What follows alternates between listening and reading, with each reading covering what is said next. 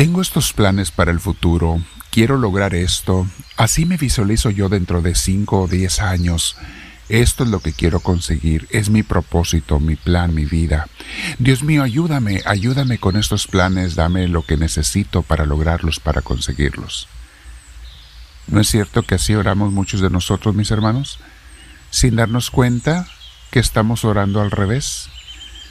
Porque tenemos que pensar si son mis planes o los de Dios los que se deberían de cumplir en mi vida. Vamos a meditar sobre esto el día de hoy, mis hermanos. Pero antes te invito a que te sientes en un lugar con tu espalda recta, tu cuello y hombros relajados, ponte audífonos si los tienes. Te invito a cerrar los ojos si puedes hacerlo y a respirar profundo con mucha paz por la nariz. Puedes exhalar por la boca o nariz como prefieras pero inhalamos por la nariz llenándonos de Dios porque lo invitamos. Le decimos Espíritu Santo, ven a mí, te lo pido. Lléname de ti, Espíritu Divino, Espíritu de Dios. Quiero sentir tu presencia, tu guía, tu luz en mi vida. Enséñame a vivir contigo, en ti y para ti. Bendito seas, Señor Dios nuestro. Abrazo al Señor en mi corazón y te invito a que tú también lo hagas. Dale un abrazo a Dios en tu corazón. Dios se siente abrazado cuando tú lo haces.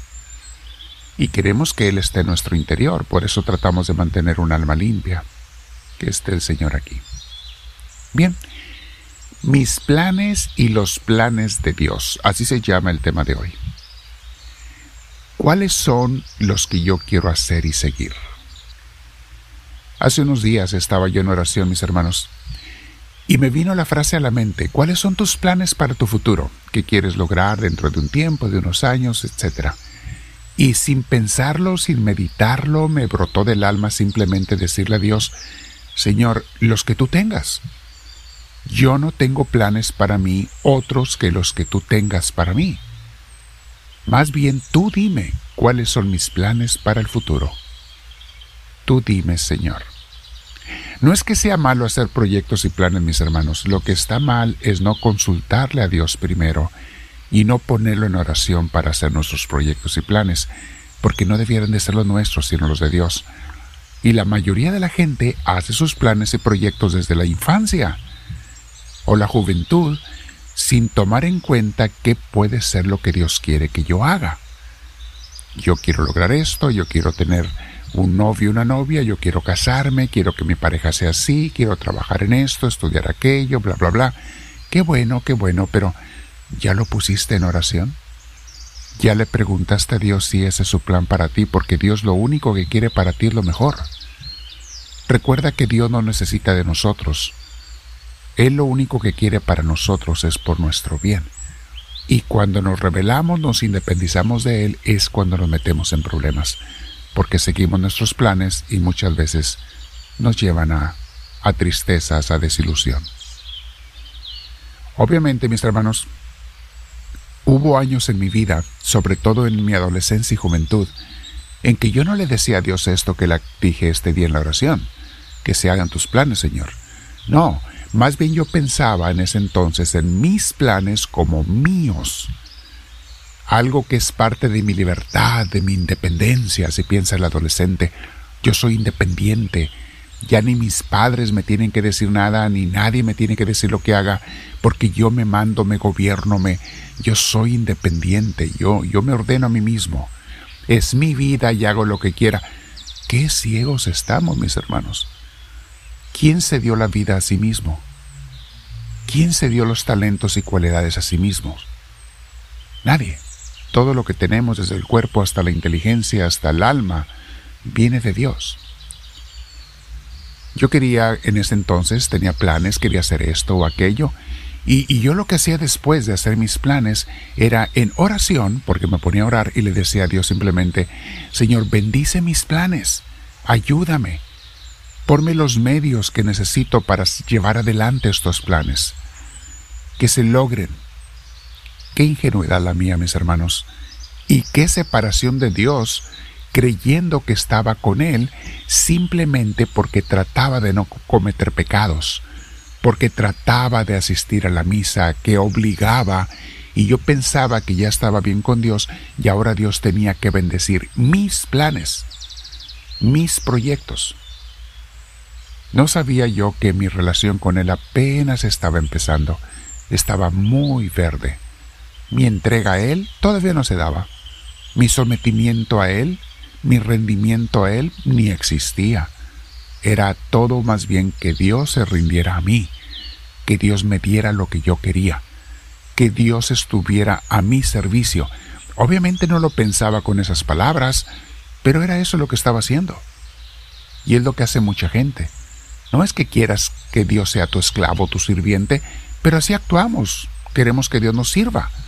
Y solamente lo buscamos cuando nos conviene o cuando no hallamos la puerta, porque Dios está para servirme, no yo a Él. Dice la palabra de Dios en Jeremías 29:11. Está hablando Dios y dice así, porque yo sé muy bien los planes que tengo para ustedes. Fíjate bien, no dice Dios, yo sé muy bien los planes que ustedes tienen para ustedes. No, no. Dice, porque yo sé muy bien los planes que tengo para ustedes, afirma el Señor. Y mis planes son planes de bienestar y no de calamidad, a fin de darles un futuro y una esperanza a ustedes. Mis hermanos, las calamidades nos vienen porque queremos nuestros planes, buscamos nuestros planes. Mi familia es mía, mis hijos son míos, mi esposo es mío, mi trabajo es mío, mi negocio es mío. No es nada nuestro, mis hermanos. Todo es prestado y todo es de Dios.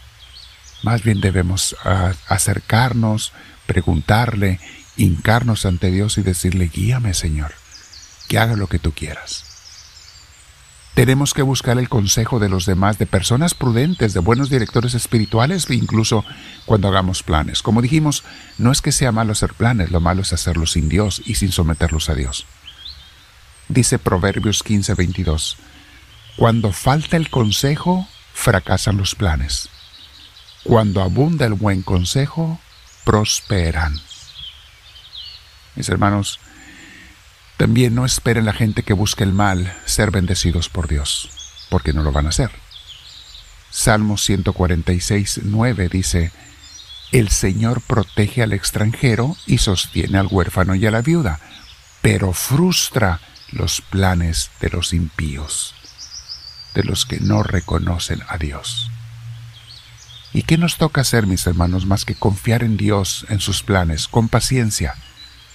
Salmo 37, 7 dice, Guarda silencio ante el Señor y espera en Él con paciencia. No te irrites ante el éxito de otros, de los que maquinan planes malvados. Porque la gente a veces quiere compararse con otros, mis hermanos. No, no todo el que tú ves bien está bien, ni todo el que tú ves como mal, como que le está yendo mal, le va mal. Qué sorpresa nos llevamos que aquellos que consideramos infelices a veces son los más felices, y aquellos que consideramos que tienen todo a veces no tienen la felicidad que uno se imagina. Isaías 25.1 Señor, tú eres mi Dios. Te exaltaré y alabaré tu nombre porque has hecho maravillas. Desde tiempos antiguos tus planes son fieles y seguros. Así es. Sus planes siempre son fieles y seguros y Proverbios 19:21, el corazón humano genera muchos proyectos, pero al final prevalecen los designios del Señor, los planes de Dios. Mi hermana, mi hermano, vamos a quedarnos con Dios platicando y meditando este día. No te olvides que mañana es domingo, es el día de Dios. Comenzamos la semana con el Señor. Y si no comienzas bendiciendo tu semana con la Santa Misa, entonces ¿cómo la vas a comenzar? Es el día en que Dios merece su adoración como a Él le gusta, no como uno quiera. Y le gusta que lo hagamos en familia, con su familia en la iglesia. Quédate platicando con Dios sobre los planes, si los sometes o no a Él, y dile, háblame Señor, que tu siervo te escucha.